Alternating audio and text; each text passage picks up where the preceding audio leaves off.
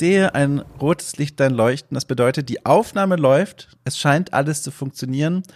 Und ich kann euch verraten, liebe Menschen da draußen, ich bin aufgeregt. Das ist nicht mein erster Podcast, den ich hier aufnehme. Beileibe nicht mein, das erste Mal, dass ich vor einem Mikrofon sitze und irgendeinen Monolog anmoderiere, aber ich bin wirklich sehr aufgeregt. Das liegt vor allem an zwei Dingen. Zum einen, ich habe heute mehr Kaffee bisher getrunken, als es gesund wäre. Das tut mir sehr leid, auch mir selbst. Zum anderen bin ich wirklich aufgeregt, denn diese Podcast-Folge oder überhaupt dieser Podcast, der jetzt heute mit dieser Folge an den Start geht, der juckt mir schon ganz schön lange in den Fingern oder in der Zunge oder wie auch immer man das bei Podcasts sagen möchte. Dabei habe ich die Idee schon ziemlich lange und bevor ich jetzt so richtig in diese erste Folge einsteige und euch an diesem Gespräch teilhaben lasse, das ich geführt habe, möchte ich mal kurz zur Begrüßung quasi zum allerersten Mal ein paar Worte über die Idee dieses Formats äh, verlieren und über die Seite Okay Cool, an die ja dieser Podcast hier angeschlossen ist. Und auch vielleicht ein paar Worte zu mir, denn es kann ja sehr gut sein, dass ein paar Menschen da draußen gar keine Ahnung haben, wer ich bin. Ich schätze mal die Mehrheit. Deswegen vielleicht erstmal das. Hallo, ähm, ich bin Dom, Dom Schott und äh, seit einigen Jahren als freier Journalist tätig. Ich schreibe sehr viel über Netzcommunities, über Menschen, die irgendwie coole Dinge mit Videospielen anstellen, ob sie sie nun als Lehrmaterial in der Schule einsetzen, sie wissenschaftlich erforschen, irgendwelche Mods programmieren. All diese Dinge interessieren mich. Über all diese Dinge habe ich in den letzten Jahren mit vielen, vielen Menschen gesprochen und mir jedes Mal gedacht, Mensch, das ist irgendwie schade, dass diese wirklich spannenden Gespräche niemals über den Rand meiner Festplatte klettern werden, weil das immer Recherchegespräche für irgendwelche Artikel waren. Und aus dieser, aus dieser Überlegung heraus kam mir dann die Idee, Mensch, mach doch mal einen Podcast, der genau diese Gespräche in den Vordergrund rückt. Zeichne doch mal auf, wie du diese super spannenden Menschen um die Spielebranche drumherum kennenlernst wie du erfährst, was sie eigentlich machen, was sie motiviert, was sie antreibt, was das eigentlich für Menschen sind. Und stell das als Podcast zur Verfügung. Und dieses Konzept passt ganz wunderbar zu dieser Seite, die mit dazugehört, zu Okay Cool, wo es ja auch genau darum geht, Artikel zu lesen bzw. zu schreiben über Menschen, die spannende Dinge mit Videospielen anstellen und die einfach faszinierende Biografien haben oder auf sonst irgendeine Art und Weise erwähnenswert sind. Und das ist quasi der Podcast dazu. Das ist im Grunde die Idee. Und ich freue mich so sehr. Ich freue mich so sehr. Ich weiß immer noch nicht genau, wie dieser Podcast ankommen wird, ob überhaupt ein paar Zuhörerinnen und Zuhörer finden wird. Ich persönlich weiß aber schon, dass mir das riesengroßen Spaß gemacht hat, das erste Gespräch zu führen. Das Gespräch, das ihr auch heute in dieser ersten Folge hören werdet. Äh, und das ist ja schon mal ein gutes Zeichen. Wenn ich selbst so viel Spaß dabei habe, bedeutet das, ich kann das auch in Zukunft ganz viel weitermachen, selbst wenn kein Mensch jemals den Weg zu diesem Play-Button hier finden wird. Ich habe meinen Spaß damit und war sehr glücklich mit dieser allerersten Begegnung, die ihr hier gleich im Anschluss anhören werdet. Ähm, aber wenn ihr trotzdem das sage ich schon jetzt, Feedback für mich habt oder irgendwelche Anregungen oder irgendwelche Gedanken, lieben Worte, dann lasst sie mir zukommen, am besten per Mail und zwar an mail@domshot.net. Das lese ich alles, auch die fiesen Nachrichten, die drücke ich dann aber ganz schnell wieder weg, um dann einige der hoffentlich netten Nachrichten noch ein zweites Mal durchzulesen. oh je, oh je. Ich bin schon sehr gespannt. So, also dann heute zur ersten Folge, die jetzt gleich im Anschluss starten wird. Ich habe mich unterhalten mit einer Entwicklerin, die ich noch kein Stück vorher kannte, und zwar Vivienne Baggio, eine Indie-Entwicklerin aus Köln. Und über sie bin ich gestolpert, als ich vor einigen Wochen oder mittlerweile ist es schon über einen Monat her einen Artikel für OK Cool schrieb, in dem es darum ging, dass eine spanische Entwicklerin einen Safe Space eröffnet hat, eine Gruppe für Frauen und non-binäre Menschen aus der Spielebranche, wo sie sich so ein bisschen äh, in einem geschützten Rahmen austauschen können über ihren Arbeitsalltag, aber auch allgemein über ihre Alltagserfahrung, über ihr Leben. So eine nette kleine Gesprächsgruppe, die eben nicht offen für jeden ist. Und diesen Artikel habe ich geschrieben und ähm, auf einigen Social-Media-Kanälen verteilt, darunter auch Facebook. Und wie es da nun mal so ist, gab es dort auch viele, viele, viele, viele Menschen, die gesagt haben, Mensch, was für eine blöde Idee, da machen Menschen, was ihnen gut tut, das finde ich doof.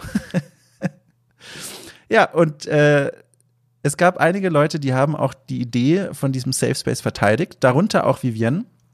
Und sie hat sich dieser teils recht aggressiven Facebook-Kommentatorenschaft entgegengestellt und gesagt, Mensch, Wenn jemand möchte, schreibt mir. Wir können privat darüber diskutieren, warum das eine kluge Idee ist, so einen Raum für Frauen und non-binäre Menschen zur Verfügung zu stellen. Meldet euch, wir sprechen darüber.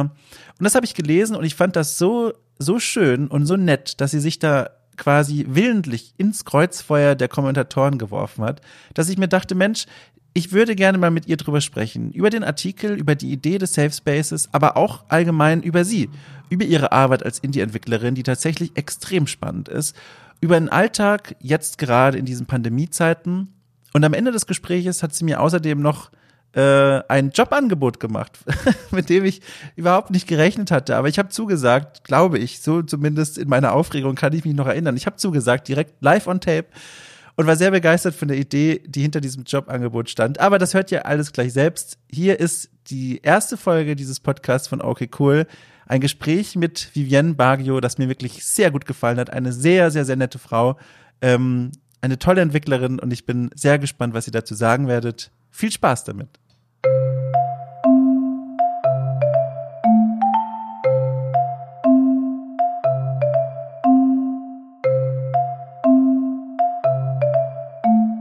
Wie, wie, wie geht's dir denn überhaupt so mit diesem ganzen Pandemiekram? Ist das denn, ist das was, was dich, was du momentan so erlebst als große irgendwie Einschränkungen? Oder, also ich meine, diese ganzen, die ganzen Erlässe, die mittlerweile raus sind und wie sie das ins Leben eingreifen, die sind ja schon, man, man muss die ja spüren, anders geht es ja gar nicht. Aber ist das bei dir noch auf einem Level, wo du sagst, hey, ich komme damit schon klar, ich kann mich irgendwie damit arrangieren, Freunde jetzt nicht regelmäßig zu sehen oder gar nicht mehr eigentlich zu sehen? Ist das was, mit dem du klarkommst oder ist das noch so eine, so eine Sache, an der du noch so ein bisschen arbeiten musst? Also ich glaube, arbeiten werde ich auf jeden Fall noch dran müssen. Ähm, aber mir geht's da verhältnismäßig relativ gut. Also äh, ich habe noch einen sehr strukturierten Alltag. Ich habe irgendwie meinen Job äh, zwar im Homeoffice anders, ähm, aber äh, das heißt, es ist immer noch, ich habe nicht irgendwie nur frei und langweile mich irgendwie. Ähm, das ist ganz angenehm und ich habe auch ganz viele Freunde schon eh nur online virtuell gesehen oder getroffen. Mhm. Ähm, das macht für mich jetzt äh, nicht so krass einen Unterschied. Ähm, also gerade was mit irgendwie Freunden treffen. Klar, in, in der Stadt ist es irgendwie äh, schade, dass wir jetzt auch uns nicht persönlich treffen können, um irgendwie Spiele, Spieleabende zu machen. Aber ich habe auch schon so öfter virtuelle Spieleabende gemacht. Ähm, und das ist ganz witzig zu sehen, wie so äh, ganz viele andere Menschen, die damit eigentlich davor noch keine Berührung hatten, das jetzt so für sich äh, äh, erkunden und finden und äh, das ganz aufregend finden, wenn man sich in äh, äh, Telefon- oder Videokonferenzen irgendwie sich zusammentrifft. Ja, ich habe ich hab auch gemerkt, ich finde das, also ich bin jetzt auch seit, seit über zwei Jahren mittlerweile selbstständig und verbringe einen großen Teil meiner Arbeitszeit im Homeoffice. Und jetzt dann so zu sehen, wie ganz viele Leute so, so Tipps herumreichen, wo, wo ich drauf schaue und, und, und ich freue mich total, dass so viele Leute auch so hilfsbereit sind, von ihren eigenen Erfahrungen zu erzählen und sich wirklich so Überlebenstipps austauschen, aber dann lese ich ganz oft so, es ist ganz, ganz wichtig, sich mit einer ordentlichen Arbeitskleidung an den Schreibtisch zu setzen, um im Arbeitsmodus zu sein. Und dann lese ich das und gucke an mir runter. Und, und ich ich sehe einfach diese, diese Jogginghose, wie sie mir zurückwinkt und sagt, dieser Zug, der ist schon lange abgefahren, du bist höchstens im, im Schlafabteil und äh, aber es ist schön, wenn es anderen Leuten hilft, umso toller. Ja, auf jeden Fall. Aber es ist auch einfach noch ein bisschen gruselig, wie lange das noch andauert und was es so noch für Folgen geben wird, von denen wir noch gar nichts wissen. Ja, vor allem, ich finde es auch interessant, wenn du sagst, dass deine Arbeit davon gar nicht so sehr betroffen ist, weil ich hätte jetzt äh, erwartet, du arbeitest ja hier bei, bei Monocle in Köln. Spreche mhm. ich das eigentlich richtig aus, Monocle, oder ist das eine englische Aussprache? Nö, das ist genau richtig. Ja, ich hätte mir vorgestellt, wenn du da als als Programmiererin arbeitest, dass es wesentlich äh, schwieriger wird, diese ganzen äh, ganzen Prozesse ins Homeoffice zu verlagern, weil ich mir vorstellen kann, also korrigiere mich, wenn ich da falsch bin, dass es mhm. super wichtig ist, quasi von den Möglichkeiten eines Großraumbüros zu profitieren. Du sitzt Rücken an Rücken mit Leuten, die mit dir an den genau gleichen äh, Dingen arbeiten und du kannst dich mit denen super leicht absprechen. Wie geht das denn jetzt? Also wie wie wie wie habt ihr euch da jetzt organisiert? Also wir sind da jetzt auch, wie lange machen wir das jetzt schon? drei Wochen oder so. Mhm. Ähm, und wir sind selber davon überrascht, dass es so gut läuft. Also wir haben alle irgendwie damit gerechnet, dass wir äh, starke Einbrüche haben werden. Jetzt nicht nur irgendwie wegen der Infrastruktur, die stand schon äh, so ungefähr. Wir hatten auch gar nicht, also bei uns war das eher eine Ausnahme, dass jemand mal Homeoffice gemacht hat. Das heißt, wir waren sehr darauf gewöhnt, irgendwie wirklich nebeneinander zu sitzen, mal schnell rüberzurollen, jemandem über die Schulter zu schauen, mhm. gemeinsam wirklich im selben Space sozusagen die Aufgaben zu lösen. Und witzigerweise äh, funktioniert es äh, relativ gut ähm, und wir sind noch ein bisschen am herausfinden und äh, äh reflektieren, warum mhm. und äh, was gut läuft und was nicht gut läuft und was wir vor allem dann auch irgendwie wieder zurücknehmen können dann in die Office-Zeit. Mhm. Ähm, genau, aber im Grunde äh, läuft es relativ ähnlich. Wir haben jeden Tag äh, ein Stand-up-Meeting. Das heißt, also es ist kein Stand-up-Meeting mehr, aber im klassischen Sinne stehen wir äh, quasi alle irgendwie im virtuellen zusammen Kreis zusammen. Ja Genau, sagen nacheinander irgendwie, woran man knobelt, äh, was heute so für den Tag ansteht, damit man sich einmal so synchronisiert. Und dann gehen wir auseinander und treffen uns irgendwie in Teams. Also das ist so unser eines reguläres Meeting mhm. und das ist jetzt halt ein Sit-in. Äh, jeden Morgen um 10 treffen wir uns äh, zur Telefonkonferenz. Und ansonsten läuft alles relativ ähnlich. Also was ich, wir vermissen uns alle total gegeneinander, aber die, die Arbeit an sich äh, läuft ganz gut. Also wir machen trotzdem ganz guten Progress. Wie, wie viele Leute seid ihr da nochmal? Wie viele Leute sind das? Also im Studio sind wir zu sechs. Ja, das geht noch, ne? Das ist noch so ja. eine Zahl so. Ich finde aber auch, also ohne überhaupt eine Erfahrung damit zu haben, was in diese Entwicklungsarbeit angeht, aber gefühlt und von meinen Erfahrungen, was so Journalismus und sowas angeht, in Redaktionen zu sitzen, sechs ist so die Zahl, das ist so, das ist so an der Grenze, ne? Das ist, finde ich, das hat noch so zwei oder eineinhalb Füße im Bereich des Wohlfühlbereichs, so, das kann man machen. Mhm. Aber ab sechs habe ich das Gefühl, das wird dann, da wird es dann schwierig, sich zu organisieren. Das ist so nur, aber auch nur mein Bauchgefühl so. Ja, auf jeden Fall. Also äh, ich habe jetzt an so einem riesigen Projekt bisher auch nicht in, einem, äh, in einer größeren Gruppe gearbeitet, aber äh, es ist ganz klar, je mehr Leute da irgendwie sind und es gibt wirklich so eine kritische Zahl, äh, irgendwann braucht man einen dedicated Projektmanager oder ein richtiges Management, mhm, mhm, äh, weil man nicht mehr alles so äh, direkt kommunizieren kann. Äh, wenn du hier von Pro Projekt sprichst, nur damit ich das richtig im Kopf habe, da meinst mhm. du dieses Shadow of Steam, ne? Dieses Spiel. Genau, richtig. Ja, genau. Weil da war ich mir nicht so sicher. Ich habe ja mal natürlich recherchiert, was, äh, was ist es eigentlich, wo du da arbeitest? Was macht ihr da eigentlich? Und ich bin auf dieses Spiel gestoßen und da war ich mir wirklich nicht sicher, ob das noch aktuell ist, weil ich habe da Artikel gefunden, die über dieses Spiel schon geschrieben haben aus mhm, dem Jahr 2016. Und das fand ja. ich, das fand ich faszinierend, dass das schon, dass das schon so lange in Entwicklung ist. Ähm, beziehungsweise äh, kann ich mir auch gut vorstellen, oder? Wenn ihr so ein kleineres Team seid und das Spiel selbst sieht ja auch super spannend aus. Hier diese, diese, diese, also äh, grätsche mir ruhig rein, wenn ich das falsch zusammenfasse, aber diese, ja, alles gut. diese Geschichte von diesem äh, Jungen und Mädchen, die so in ganz entgegengesetzten Welten leben. Hier, äh, ich glaube, der Junge oder das Mädchen, eine von beiden, in so einer total, ich glaube, das war sogar ein Zitat aus dem Artikel, so einer total totalitären Welt, ähm, in der alles ganz weiß ist und kalt ist und, und, und gefühlslos, so wirkt es zumindest so sehr, wirklich sehr kalt und distanziert alles. Und dazu gibt es so eine Parallelwelt, äh, die geprägt ist von dunklen Farben, von, von Schwärze, von Armut, von Traurigkeit. Und beide versuchen da so ein bisschen rauszukommen aus dieser Welt. Und wenn man sich das schon so durchliest, das klingt ja eigentlich schon super ambitioniert und nach viel, viel Arbeit. ja, ambitioniert ist es auf jeden Fall. Genau. Äh, das Konzept, äh, von dem du sprichst, das ist äh, relativ alt schon. Mhm. Und es gab jetzt schon mehrere Iterationen. Das heißt, das, was wir äh, äh, hoffentlich im Sommer dann richtig äh, mit Trailer und so weiter äh, ankündigen werden. Ähm, das wird äh, wahrscheinlich nicht mehr so aussehen, wie es in dem Artikel oh, aussah. Kannst du schon ein bisschen sagen, also, was, was ist anders als das, was ich gerade beschrieben habe? Ähm, also ich glaube, die Welt ist noch relativ ähnlich. Mhm. Ich, der, der Ton vom Spiel ähm, wird ein bisschen, äh, ich würde mal sagen, grotesker. Mhm. Ähm, das Spiel, ich glaube, es gibt so ein paar rote Fäden, also einmal dieses Setting mhm. ist noch äh, ähnlich, ähm, aber es gibt nur noch eine Protagonistin und es ist äh, mittlerweile eine Fabel, eine moderne Fabel. Oh. Das heißt, es äh, gibt keine Menschen mehr an sich, sondern äh, menschenähnliche Tierwesen. Das ist ja super spannend, wie sich das jetzt über die Jahre verändert hat. Und ich glaube, wenn ich das jetzt richtig komplett die Timeline vor Augen habe, du bist ja auch nicht dazu gestoßen, als dieses Projekt angefangen hat, oder? Ich glaube, Monocle mhm. gibt's seit 2015, habe ich gelesen, 2015 gegründet. Und du mhm. hast ja, wenn ich das richtig mir gemerkt habe, deinen Abschluss 2019 gemacht oder? Genau, richtig. Genau, richtig. Ja. Das heißt, du bist zu einem Zeitpunkt reingekommen, als dieses Projekt schon völlig äh, quasi äh, seit Jahren in Arbeit war.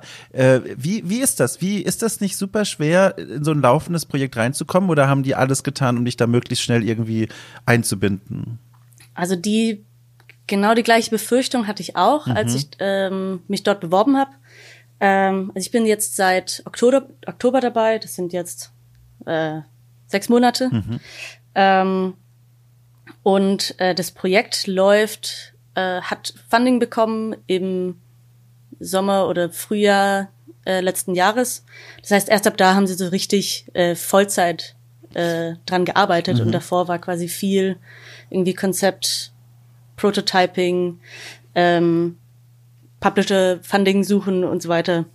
Ah, äh, dran. okay, verstehe. Äh, das heißt, so richtig äh, Vollzeit läuft's erst äh, seit letzten Jahren. Ja. Ähm, und ja, die Befürchtung hatte ich auch, aber äh, es ist sehr spannend, weil das sind ja auch alles nur Konzepte oder Prototypen und es gibt einfach viele Sachen, die äh, noch nicht in Stein gemeißelt sind, mm. weswegen sich noch so, so viel verändert. Und da bin ich wirklich einfach glücklich über das Team äh, und dass sie da so offen sind ähm, oder dass wir alle, dass es eines der Werte irgendwie ist, dass man da offen ist für neue Ideen und Sachen umzuwerfen, wenn es Sinn macht. Mhm. Und wenn, wenn man, wenn das, was man sich vorher ausgedacht hat, man vielleicht nicht beweisen kann im Spiel. Also es kann gut sein, dass irgendwie das beste Konzept äh, in der Form, in der wir es erzählen wollen, nicht funktioniert und wir deswegen Sachen ändern müssen. Ja. Äh, und da das irgendwie eine, eine ganz eng zusammenhängende Welt ist, kann es sein, dass wir, dass sich irgendwas also wenn wir uns jetzt irgendwas Neues überlegen, dass es viele Sachen am grundlegenden oder an anderen Stellen, die eigentlich schon in Anführungsstrichen fertig sind, äh, mhm. verändern muss. Ähm, und da, da bin ich einfach ganz glücklich darüber, dass es, auch wenn es so aussieht, als wäre da schon vieles in Stein gemeißelt, ähm, dass da wirklich jeder von uns dran angehalten ist, äh, da seinen Input reinzubringen und sich da einzubringen und das mitzuformen. Und das ah. nicht nur ein Konzept mhm. ist, was wir quasi, das, was wir quasi abarbeiten. Ich habe auch das Gefühl, oder zumindest das kann ich mir gut vorstellen, das ist auch was, was sie erzählt haben, als du dann dort warst, keine Ahnung, im Bewerbungsgespräch oder wie das dann abgelaufen ist, und die mhm. dann gesagt haben, hey, äh, wir sind offen für jeden Input. Das kann ich mir sehr gut vorstellen, dass das auch direkt so kommuniziert wurde, weil das, das könnte ja ansonsten ein riesen Fragezeichen für dich ja auch sein. Du kommst in ein laufendes Projekt rein und musst dich mhm. ja eigentlich die ganze Zeit fragen, werde ich hier jemals reinfinden? Äh, bin ich jetzt ja. nur die, die quasi die, die, die Arbeit erledigt, die mir aufgetragen wird, oder kann ich da selber noch mitsprechen? Mhm. Und das war, also, es hat wirklich nicht keine zwei Wochen gedauert, wo ich irgendwie fest im Team drin war. Äh, auch so gefühlsmäßig. Und das war äh, unglaublich schön zu sehen, irgendwie, wie, wie da einander Vertrauen geschenkt wurde, schon mhm. relativ früh und da auch äh, direkt Verantwortung gesetzt wird. Ähm, ja, aber ähm, ich, ich kann mir auch vorstellen, wenn das so gehandhabt wird, dass es dann doch irgendwie, und, und also korrigiere mich sehr gerne, wenn ich da falsch liege, das ist nur so meine mhm. Annahme von außen.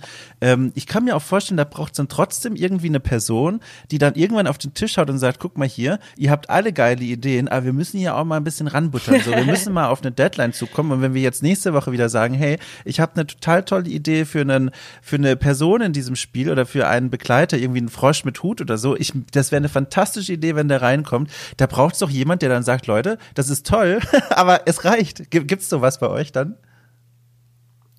Ähm, ich, wahrscheinlich, aber die, den Hut setzen wir uns immer gegenseitig auf. Ah. Also wenn äh, wir haben nicht so wirklich Departments, aber natürlich kann jeder irgendwie das eine besser als der andere und ich wenn ich irgendwie so Sachen höre und äh, bei mir irgendwie die äh, Programmieraufwandsglocken klingeln, dann äh, mhm. sage ich da auch frühzeitig Bescheid und so ähm, regulieren wir uns eigentlich alle gegenseitig. Gibt es eigentlich schon, also äh, es hört ja keiner, quasi, wenn du das jetzt hier sagst. Gibt es denn eigentlich schon, weil das ist wirklich eine Frage, die, die stelle ich mir so oft, auch wenn ich von Entwicklern irgendwelche Interviews lese, die schon längere mhm. Zeit äh, an Projekten arbeiten. Ich meine, bei dir sind es jetzt erst sechs Monate in Anführungszeichen, aber auch sechs Monate können sehr lang sein. Gibt es denn ja. da nicht schon Ermüdungserscheinungen oder so? Also, dass man sich quasi sagt, so, also ich, ich, ich gehe mal von meiner Seite aus, ich schreibe ja Artikel mhm. und ich habe manchmal Artikel, an denen sitze ich vier Wochen oder so. Das ist dann sehr aufwendige Recherchen, äh, schwer beschaffbare Protagonisten oder Leute, die mir Fragen beantworten wollen. Und auch wenn dieser Artikel vorangeht, bei manchen Themen denke ich mir, langsam wird es zu einer Belastung. Also langsam mhm. schiebe ich diesen Artikel auf meinem Schreibtisch von links nach rechts, von rechts nach links. Ich möchte ihn endlich echt mal zu einem Abschluss bringen, aber ständig tut sich eine neue Facette auf und ständig gibt es noch einen neuen Aspekt, den man verfolgen muss. Und das, zum einen weiß ich, das ist super wichtig, dass ich diesen Spuren nachgehe, damit der Artikel eben am Ende rund ist und gut ist und toll ist. Aber zum anderen denke ich mir, ey, also langsam hätte ich auch mal gern wieder was anderes vor mir. Und da frage ich mich, wie ist das denn in der Entwicklung? Also denkst du dir dann nicht dann irgendwann so, ey, jetzt schon wieder ein neuer Tag, an dem ich an diesem Spiel arbeite? Gibt gibt's sowas? Wie, wie, wie geht man denn damit um? Also, erstmal gibt's ja immer irgendwie gute und schlechte Tage. Also, dass man irgendwann mal äh, solche Gedanken hat, äh, vor allem wenn man irgendein Problem knobelt, wo man nicht weiterkommt, ist, glaube ich, ganz klar. Ähm, also was du da beschreibst, hatte ich auf jeden Fall äh, schon richtig oft, aber nicht unbedingt jetzt äh, auf der Arbeit. Mhm. Ähm, also jetzt vor allem, wenn ich so an äh, Studieprojekte denk, ähm, da war so ein halbes Jahr schon so die längste Zeit, an dem ich ein Projekt überhaupt dran sitzen konnte, ohne zu sagen, boah, ich will jetzt echt mal wieder was Neues anfangen, irgendwie äh, leeres Blatt Papier, ich mhm. muss auf nichts achten, ich kann einfach wieder drauf loslegen. Ähm, und äh, das hatte ich jetzt äh, bei dem Projekt äh, aber noch nicht. Ich, ich weiß auch nicht so hundertprozentig, woran das liegt. Ähm, ich weiß nicht, ob es daran liegt, dass wir irgendwie an einem Team gemeinsam dran arbeiten und uns da auch gegenseitig quasi die Bälle zuspielen. Mhm. Ich, das spielt da bestimmt mit rein. Äh, aber auch vom Projekt selber bin ich so überzeugt, dass es, äh, dass es mir leicht fällt, über solche äh, Schwellen rüberzukommen. Mhm, mh. Äh, gut, dass du es ansprichst, da wollte ich sowieso mal nachfragen. Äh, mhm. Dein Studium, du hast ja in Trier studiert, ähm, Bachelor und Master hast du ja, gemacht genau. in, in Computerwissenschaften, wenn ich das richtig mir aufgeschrieben habe. Ähm, genau, richtig. Genau. Und ich habe auf deiner Homepage eine also eine ganze Reihe, also eine ganze Reihe an Spielen und Prototypen gesehen. Das waren ja wirklich, das waren ja Dutzende. Und äh, ich habe auch mal so durchgeguckt, da waren ja auch eine ganze Reihe, also eine Vielzahl an Themen. Ich habe mir hier mal zwei aufgeschrieben, um mal so ein bisschen zu veranschaulichen, wie unterschiedlich diese Bandbreite ist. Zum einen, ähm, das waren glaube ich auch zwei Masterprojekte von dir. Einmal Imagine Kids ähm, mhm. Da geht es um so eine, ja, also so wie ich das verstanden habe, da wird ein, ein, ein, eine, eine Welt aufgemacht aus den Augen eines Kindes. Da läuft dann ein Kind herum und kann mit dieser Welt eben auf eine ganz fantasievolle, äh, fast schon verträumte Art interagieren, wie es eben ein Kind machen würde. Hat mich übrigens unheimlich an äh, Blackwood Crossing erinnert. Ich weiß nicht, ob du das kennst. Das Kenn ich leider nicht. Ah, okay. Kannst du dir direkt mal aufschreiben für deine Spiele? Ich direkt nach dieser Aufgabenliste. äh, das wie ist, heißt es? Blackwood Crossing heißt das. Ähm, mhm. Das ist ein ganz, ganz süßes Spiel von Paper Seven entwickelt, ist auch schon einige Jahre alt, ähm, also keine Ahnung, vier, fünf Jahre oder so. Und da geht es eben auch darum, um zwei, um zwei Geschwister, auch so im, im jüngeren kind, Kindesalter, so unter zehn Jahren etwa.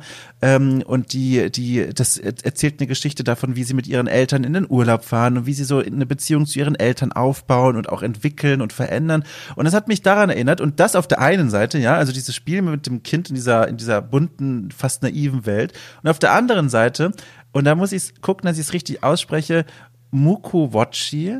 Ist mhm. das genau Mukowachi, ein Spiel über Mukoviszidose für Kinder, das denen dabei helfen soll, ähm, sich richtig zu ernähren, äh, was ja unheimlich wichtig ist, wenn man dieses Krankheitsbild hat, damit die Medikamente richtig, richtig anschlagen. Und das sind ja völlig, also weiter weg kann man ja kaum noch äh, das Spektrum drehen. Und und da finde ich super spannend, wie, wie, wie, wie funktioniert das? Ist das was, wo du gesagt hast, das waren alles Ideen von dir? Oder waren das auch manchmal Projekte, wo du quasi nur als, als, als Programmiererin ohne viel Mitspracherecht mitgeholfen hast im Studium? Wie, wie kommst du an solche komplett unterschiedlichen Studienprojekte? Genau, das erste Projekt, äh, das war tatsächlich das erste Teamprojekt, äh, was ich in meinem Bachelorstudium gemacht habe. Ähm, wir waren alles, irgendwie, in welchem Silvester war das? Im fünften, im vierten. Äh, wir konnten gerade so programmieren und haben irgendwie schon mal vielleicht was in der Engine mal zusammengeklickt. Ähm, und das war ganz witzig. Wir sind quasi einmal vom Standort Informatik und dann gibt's noch den Standort Intermediales Design in Trier. Äh, Es treffen also quasi die Programmierer auf die Designer äh, zusammen und äh, in dem Semester wurde das so gehandhabt, dass ein Speeddating da war. Das heißt, wir jeder hatte seine Idee oder das, was man irgendwie machen wollte, auf ein Post-it geschrieben, hat dann mehrere Runden Speeddating sich gegenseitig die Sachen gepitcht und hat dann daraufhin sich im Team geformt und äh, da sind wir äh, dann zusammen mit dem Konzept rausgegangen, dass wir ein Spiel machen wollen aus der Perspektive von einem Kind. Ähm, und die Spielmechanik ist, dass, dass man so ein bisschen zeigt, wie Kinder äh, oder wie man selbst, was unsere Erfahrungen als Kind war, als man gespielt hat. Süß. Und dass es, äh, dass man irgendwie Sachen findet und sich dann halt irgendwie vorstellt, dass es, keine Ahnung, der Topf wird dann zum Ritterhelm und der Stock wird zu einem äh, krassen Schwert, das man findet. Und ähm, da hat man diese ganze Welt ausgedacht in diesem äh, ganz bunten Stil. Ähm, und das war tatsächlich das erste Projekt. Äh, und da habe ich auch ganz richtig, richtig gute Freunde drin gefunden, mit denen ich dann immer wieder neue Projekte gemacht habe. Wie lange hat das gedauert? Wie lange habt ihr daran gearbeitet? Das war ein Semester. Wow, Ähm, ja. Der Prototyp hat quasi äh, zwei Level, aber wir hatten also zwei Welten. Einmal den ersten Spielplatz, in dem er irgendwie äh, von älteren Kindern äh, nicht draufgelassen wird und man muss sich erst beweisen. äh, und äh, in der zweiten Welt fliegt man dann mit äh, einer neu gefundenen Freundin auf dem Spielplatz ins Weltall Oh in, Gott. einer, in einem Karton und ist dann irgendwie in einem Weltall und muss dann äh, das Raumschiff reparieren, indem man irgendwelche Teile zusammensammelt. Das ist so Ja. niedlich. Kann man das denn spielen oder ist das, ist das nur mit Trailer und Infoseite im Internet vertreten?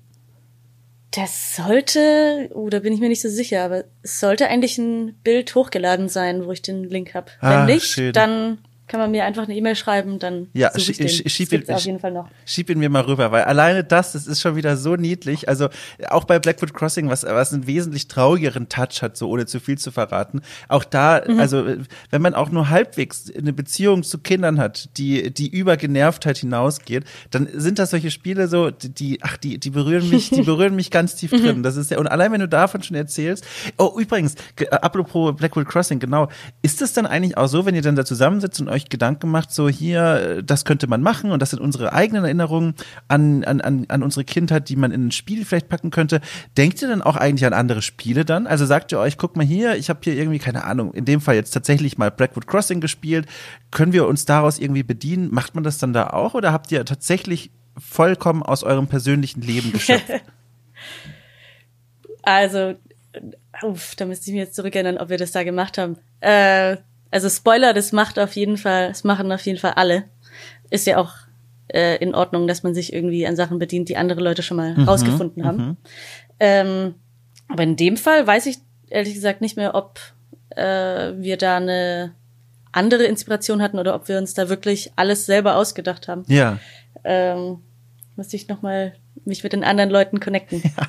Ja, das würde mich nämlich sehr interessieren, weil, also ich, ich habe ja auch selber noch nie ein Spiel entwickelt, aber manchmal, wenn ich dann so hier rumliege und, und diesen schlimmen Artikel auf dem Schreibtisch liegen habe, den ich seit fünf Wochen von links nach rechts schiebe, dann lege ich mich auf die Couch und denke nach, wenn ich ein Spiel entwickeln würde, also was völlig anderes. Und dann denke ich mir, da fallen mir so viele Dinge aus meinem eigenen Leben ein, wo, wo man so mal ein Spiel drumherum machen könnte. Nicht, weil ich jetzt irgendwie ein furchtbar interessantes Leben führe, aber weil mir da so viele Momente im Alltag einfallen, wo ich mir denke, guck mal, so ein Tetris zum Beispiel im Supermarkt an den Einkaufsschlangen, dass man da irgendwie mal so überlegt, dass man, da könnte man auch irgendwas draus machen und darüber denke ich dann nach. Und da fallen mir selber quasi nie Spiele ein, wo ich dann auch sagen würde, okay, guck mal, da könnte man was übernehmen oder so. Aber du hast ja völlig recht. Ich glaube, wenn man dann wirklich dran sitzt, als Entwickler auch, ähm, dann ist es ja was ganz anderes. Dann ist es ja super logisch, dass man guckt, guck mal, wie haben andere dieses Pro Problem gelöst, wie haben andere Richtig, genau. Entwickler äh, diese Situation irgendwie äh, visualisiert oder so. Das ist ja eigentlich klar. Also eigentlich wäre es ja doof, wenn man das nicht machen würde. Genau, man will ja nicht unbedingt jedes Rad irgendwie neu, Neu erfinden. erfinden. Ja, richtig, ja. Ähm, um nochmal auf die vorherige Frage zurückzukommen. Äh, es gab auf jeden Fall schon äh, oder es gibt da auch schon mehrere Projekte, wo ich wirklich einfach nur mit aufgesprungen bin und Mukowachi ist äh, eins von denen. Da ging es darum, einen Prototypen zu entwickeln ähm, als eine Art äh, Health-App äh, für Kinder mhm. mit Mukoviszidose, um die äh, Krankheit einmal irgendwie intuitiv zu lernen äh, und sich auch nicht so alleine zu fühlen. Und äh, das Konzept und also eigentlich fast alles außer die Programmierung ähm, hat eine sehr gute Freundin äh, von mir äh, gemacht, die Lena Bones. Äh, sie leidet selbst auch an Mukoviszidose und kann sich deswegen auch sehr gut ah. in die äh, Zielgruppe ähm, einfühlen. Und äh, im Grunde ging es bei dem Konzept, ich glaube, das war auch im Rahmen vom, von einem äh, Studiumsprojekt, mhm. Äh, darum, so eine Art Tamagotchi-Begleiter zu machen, der äh, wie hieß er, Muko, hieß er, glaube ich, einfach nur, mhm. äh, der eben äh, auch die Krankheit hat und mit dem man dann quasi spielerisch lernt, äh, was man alles bei der Krankheit beachten muss, dass man, wie viele Medikamente man irgendwie bei welcher Mahlzeit nehmen muss. Äh, dann konnte man noch irgendwie Übungen zusammen machen. So, äh, was war das? Äh, inhalieren und äh, Ach, süß, ja. so Stretch-Übungen äh, zusammen mit eben diesem äh, Begleiter machen. Ähm, ja, und da habe ich äh, noch mit einem guten Freund zusammen ausgeholfen, um das Ganze äh, zu mehr als nur einem Click-Dummy äh, zu machen. Also haben dann einen Prototypen entwickelt mit den ganzen Konzepten und Designs. Äh, ja. Habt ihr das auch mal, also wahrscheinlich schwierig, ne, wenn das im Rahmen des Studiums passiert, aber habt ihr das auch mhm. mal einem Kind in die Hand gedrückt und mal gesagt, guck mal hier, klappt das? Kommst du damit klar so? Wahrscheinlich schwierig, ne? Ich, ja, ich glaube, äh, bis dahin ging das Projekt äh, nicht mehr. Ja. Also ich glaube, das wäre auf jeden Fall der Plan gewesen und ich weiß auch, dass irgendwie äh, es Gespräche mit Ärzten und Ärztinnen gab, äh, aber das wäre auf jeden Fall der nächste logische Schritt gewesen, äh, aber ich glaube, den sind wir dann einfach nicht mehr gegangen. Hast du, war das eigentlich, wenn ich fragen darf, dein, dein erster Kontakt mit diesen Health-Apps oder Health-Games, also Spiele, die äh, spielerisch versuchen, entweder, also irgendwie auf irgendeine Art und Weise positiv auf den Spieler einzuwirken, was so Entspannungsübungen angeht oder was mhm. irgendwie ihr gemacht habt, so, äh, ja, Hilfsanleihen für den Alltag, um mit irgendeiner Erkrankung umzugehen. Hast du da persönlich auch, benutzt du solche Dinge oder, oder war das tatsächlich so, also du musst ja gar nicht so konkret sein, aber mich würde nur interessieren, mhm. war das so dein erster Kontakt mit diesem Genre quasi oder war das so, hast du gesagt, ah, guck mal hier, Handy ist voll davon, ich kenne sie alle, ich spiele das ständig so. äh, nee, das war tatsächlich mein erster äh, richtiger Kontakt oh, spannend. Äh, mit solchen Apps. Also es, was ist, es hört man ja viel irgendwie Gamification, mhm. äh, jeder will irgendwie eine App haben, äh, Serious Games, das sind alles so äh, Sachen, mit denen ich mich leider nicht so viel tatsächlich auch äh, beschäftigt habe bisher. Ja. Ähm, ich glaube, das Einzige, was, was ich in die Richtung mal regelmäßig mehr genutzt habe, ist eine Meditations-App. Mm. Ähm, ja, aber das mittlerweile auch nicht mehr so genau. aber es ist auf jeden Fall ein super spannender Bereich, vor allem, also wenn man das irgendwie mit Games äh, so verbinden kann, und das hat meiner Meinung nach das Konzept von Mukowachi auch gemacht. Ähm, dass es sich sowohl wie ein Spiel anfühlt, was auch immer das heißt, äh, als auch wirklich äh, zu was beiträgt, äh, finde ich das halt super spannend. Ja. Äh, was ich jetzt nicht so spannend finde, ist, wenn jede App irgendwie auf Teufel komm raus äh, irgendwelche Achievements reinmacht, mhm. weil das irgendwie der äh, der Gedanke von Gamification ist mhm. oder zumindest so aussieht, als wäre das der.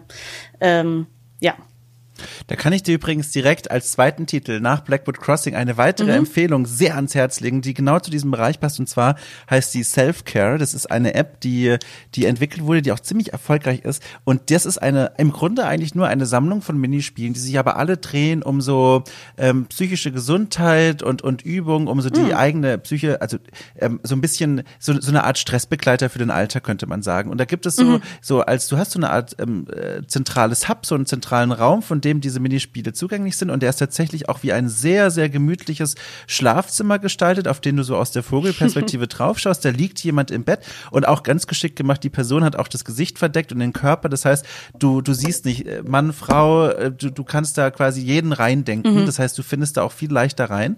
Ähm, und dann ähm, gibt es von diesem, von diesem Bett aus quasi zugänglich verschiedene Übungen. Manchmal musst du so kleine Sachen sortieren, manchmal ist auch eine Atmen, Atemübung zugänglich, mhm. Äh, manchmal auch eine Meditationshilfe. Und das klingt jetzt vielleicht alles so ein bisschen abgehoben, wenn man das selber nicht so, noch nicht so kennt und noch nicht angeguckt hat. Aber diese App macht das so, so, so sympathisch und auch immer begleitet von so einer ganz ruhigen, entspannenden Musik so, äh, dass man da wirklich mal, also ich kann es nur empfehlen, die App ist auch gratis, mal reinzugucken, die ist sehr, sehr schön gemacht. Und das ist jetzt auch nichts, mit dem ich jetzt irgendwie, keine Ahnung, mich ein Wochenende lang einschließe und das ununterbrochen spiele. Aber so benutzt man das ja auch nicht. Das ist wirklich so, wenn ich Richtig, mir denke, ja. ach, guck mal, dieser Artikel, der seit acht Wochen auf meinem Schreibtisch festgeklebt ist und einfach nicht weg möchte. Ich mache jetzt mal, ich benutze jetzt mal diese App und, und lenke mich mal so ein bisschen ab und pack, verpack, verpasse mir selber so ein paar schöne Gedanken. Da gibt's auch manchmal so wie, wie so bei diesen kleinen Keksen, wo immer so kleine Spruchbotschaften drin sind. Da sind auch manchmal so, so kleine Sätze. Ja, genau, so Glückskekse, Sätze, über die man kurz so ein bisschen nachdenken kann. Und das ist schön. Also wenn man da so, einen, so, einen, so einen leichten, ich sag mal, grünen Daumen quasi für hat, kann man sich das ruhig mal angucken. Deswegen auch Empfehlung für dich. Vielleicht ist das ja was. Vielleicht ist das ja was. Ja, ich werde es mir auf jeden Fall anschauen. Dankeschön. Ja, gerne. Aber krass. Also ich finde, äh, ich, ich muss nochmal betonen, wie krass ich das finde, wie zum einen die Bandbreite von Projekten, die du in deinem, in deinem Studium quasi ja ausgeführt hast und dann sich jetzt zu committen, sozusagen, sechs Monate und länger auf dieses eine Spiel in der Arbeit. Also ich weiß nicht, ich, ich, ich, das ist tatsächlich was, was ich dann, da, da applaudiere ich ganz leise fast schon, weil das ist, finde ich, so, so eine, so eine Hingabe, die, ich weiß nicht, ob ich das könnte. Also wirklich zu sagen, nachdem man vorher die, diese Bandbreite mal ausnutzen konnte und sich so viel ähm, ja wirklich investieren konnte in ganz unterschiedliche Projekte, jetzt zu sagen, und jetzt nehme ich mir ein Projekt und begleite das bis zum Ende.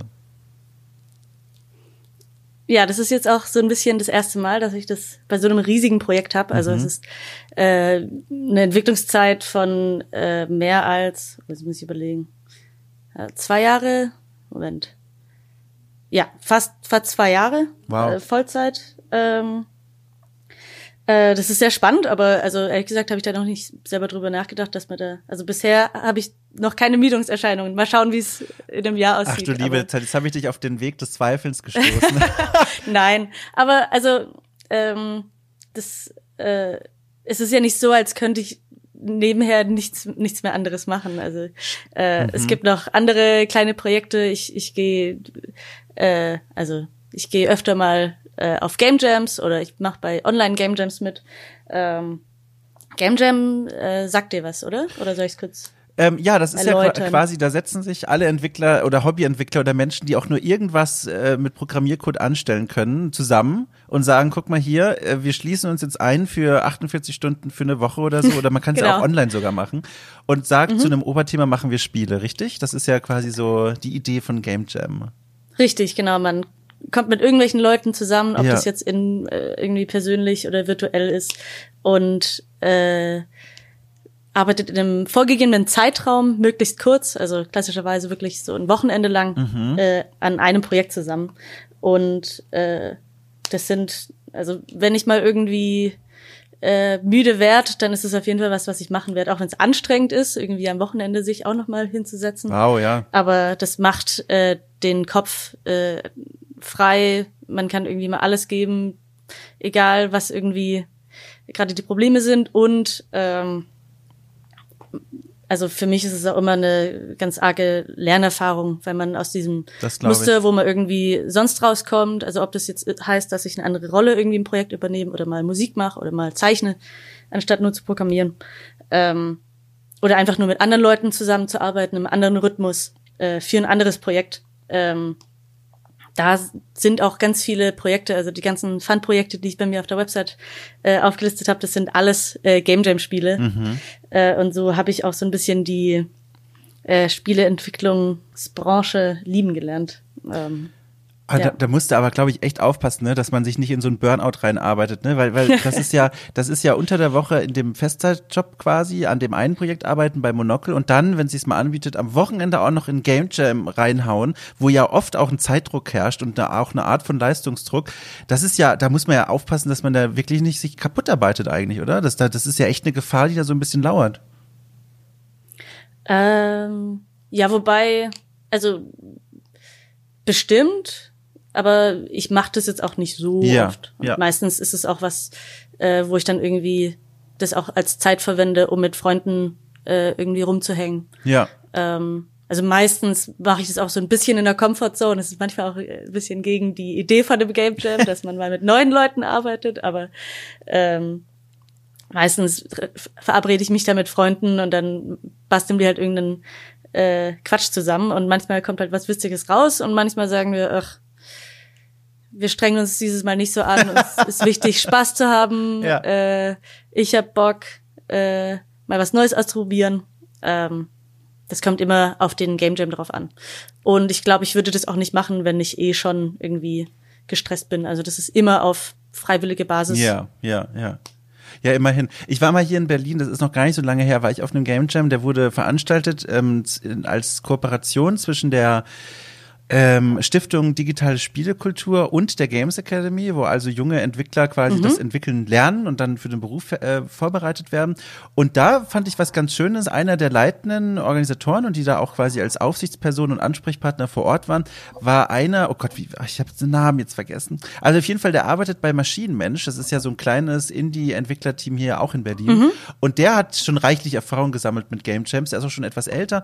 Und der hat ähm, was ganz Schönes gesagt gleich zu Beginn des Game Jams, der hat gesagt, Leute, weil das waren ja auch alles sehr junge Menschen, also so mhm. 19, 20, 21, 22, so, also ich als 30-Jähriger, ja, gucke die an wie Babys, die, die ganz, ganz jung sind. Und da hat er gesagt zu denen, ähm, guck mal hier, ihr wisst doch bestimmt, vielleicht waren, manche waren von euch auch schon bei einem Game Jam, andere haben davon gehört, was ihm ganz wichtig ist, dass sich niemand kaputt arbeitet. Es soll darauf geachtet ja. werden, Pausen zu machen. Es gibt auch nicht, wie man es vielleicht noch von Geschichten der älteren Entwickler kennt, nicht irgendwie nur Chips und, und und, äh, Schokolade und Limo, sondern es mhm. gibt eben auch gesunde, gesundes Essen, es gibt auch äh, Wasser es, und so ein Kram und achtet darauf, Pausen zu machen und sie wollen nicht, dass die Leute sich irgendwie jetzt drei Tage lang äh, durch die Nacht totarbeiten und dann am Ende des Wochenendes rauskommen und sagen, sie haben keine Kraft mehr. Und das fand ich sehr schön, weil das ist ja so ein Trend, den es ja bei diesen Game Jams lange Zeit gab und auch immer noch gibt, glaube ich, Richtig. dass, dass äh, in diesen Veranstaltungen dann auch gerne so eine Kultur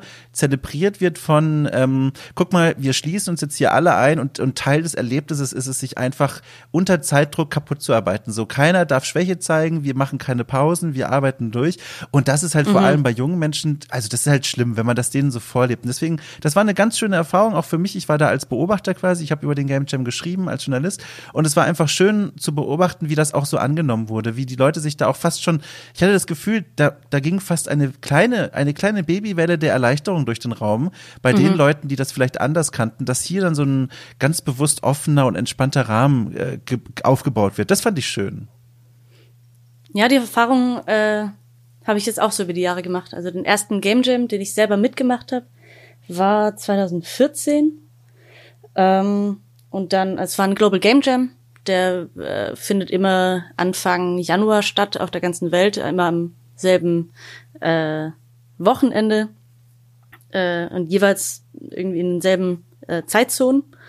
Und den habe ich dann in Trier jetzt äh, vier Jahre lang auch selbst veranstaltet und konnte das quasi auch hautnah irgendwie mitbekommen, auch ohne irgendwie mit drin zu stecken, ähm, wie wie damit irgendwie ernster umgegangen wird, vor allem nachdem irgendwie die anfängliche Euphorie und man arbeitet irgendwie zwei Nächte durch und schläft nicht. äh, äh also ich meine, wer darauf Bock hat, manche Leute zelebrieren das auch so ein bisschen wie so ein Festival, dass es, mhm. dass, dass man irgendwie auch viel Spaß dabei hat, aber es ist, äh, ist auch schon mal vorgekommen, dass sich irgendwie Leute da äh, an einem Problem verbissen haben und das dann irgendwie zu schlechter Stimmung führt und dann hilft irgendwie Schlafmangel und schlecht Essen und so weiter auch nicht mehr ja, dazu. Ja, ja, ja. Ja, aber da bin ich ganz froh, dass es, äh, äh, dass es da auch so eine Art Sinneswandel gibt in der Hinsicht, dass, also vor allem meine Erfahrung jetzt ist auch so, dass es nicht so wirklich was bringt, mehr zu arbeiten. Ja. Äh, zeitmäßig. Also man schafft ja nicht mehr. Im Gegenteil. Also wenn ich irgendwann mal, ich habe das schon öfter gemacht, irgendwie den, in, bei einem Game Jam die Nacht durchprogrammiert, in Anführungsstrichen.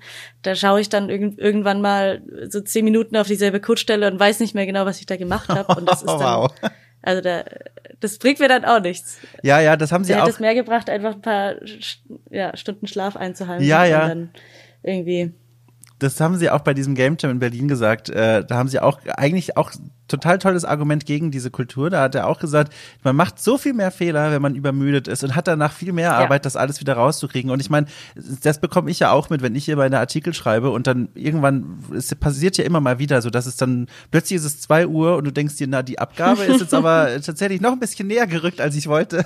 Und dann, dann haut man noch mal so zwei Stunden nachts rein und sagt sich dann, okay, und frühs gucke ich noch mal drüber und und lese noch mal mit einem mit einem mit einem ausgeruhenen Auge drüber und was ich da manchmal an Sätzen entdecke, was ich mir nachts da als genial vorgestellt habe, wo ich nachts hier wahrscheinlich dann auf dem Schreibtisch stand und gerufen habe, ich bin einfach der klügste Mensch der Welt und ich war in Wirklichkeit einfach nur übermüdet und dann gucke ich das mir morgens an und denke mir, oh Gott, oh, so Glück hat das keiner gesehen, ey, das ist ja peinlich, das kann, kann, kannst du keinem zeigen, ey. Und ich glaube mir auf so einem Game Jam hat man denselben Effekt dann am Ende, oder? Ja, auf jeden Fall. Vor allem, also gibt's ja diese Zeitrestriktion. Man kann sich ja nicht einfach, also es bringt wirklich nichts, wenn man sagt, okay, wir nutzen jetzt 40 von den 48 Stunden äh, aus, ähm, weil am Ende des Tages muss man irgendwie so ein Konzept kleiner schneiden, damit man es überhaupt irgendwie yeah. machbar macht oder auch nicht. Äh, eine, eine Regel oder eine Regel, die ich gelernt habe äh, bei einem Global Game Jam ist, dass man sein Spiel einfach nicht fertig macht. Ja man darf sein Spiel nicht fertig machen. Und wenn man, wenn man das äh, auch mal drin hat, dann geht auch dieser Druck weg.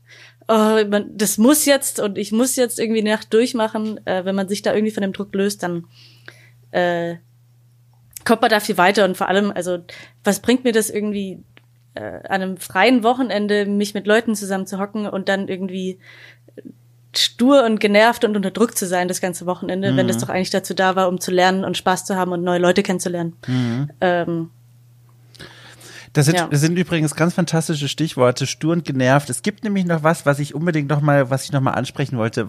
Eigentlich das ist ja auch mhm. ein, ein Grund, äh, warum ich überhaupt dich quasi kennengelernt habe. Ich kannte dich ja vorher nicht ähm, und, und da gibt es ja eine kleine Vorgeschichte. Ich habe vor ein paar Wochen, ist es ja mittlerweile her, ähm, einen Artikel geschrieben über eine, über eine Entwicklerin aus Spanien, die mittlerweile in England lebt, wenn ich mich richtig erinnere, Marina Diaz.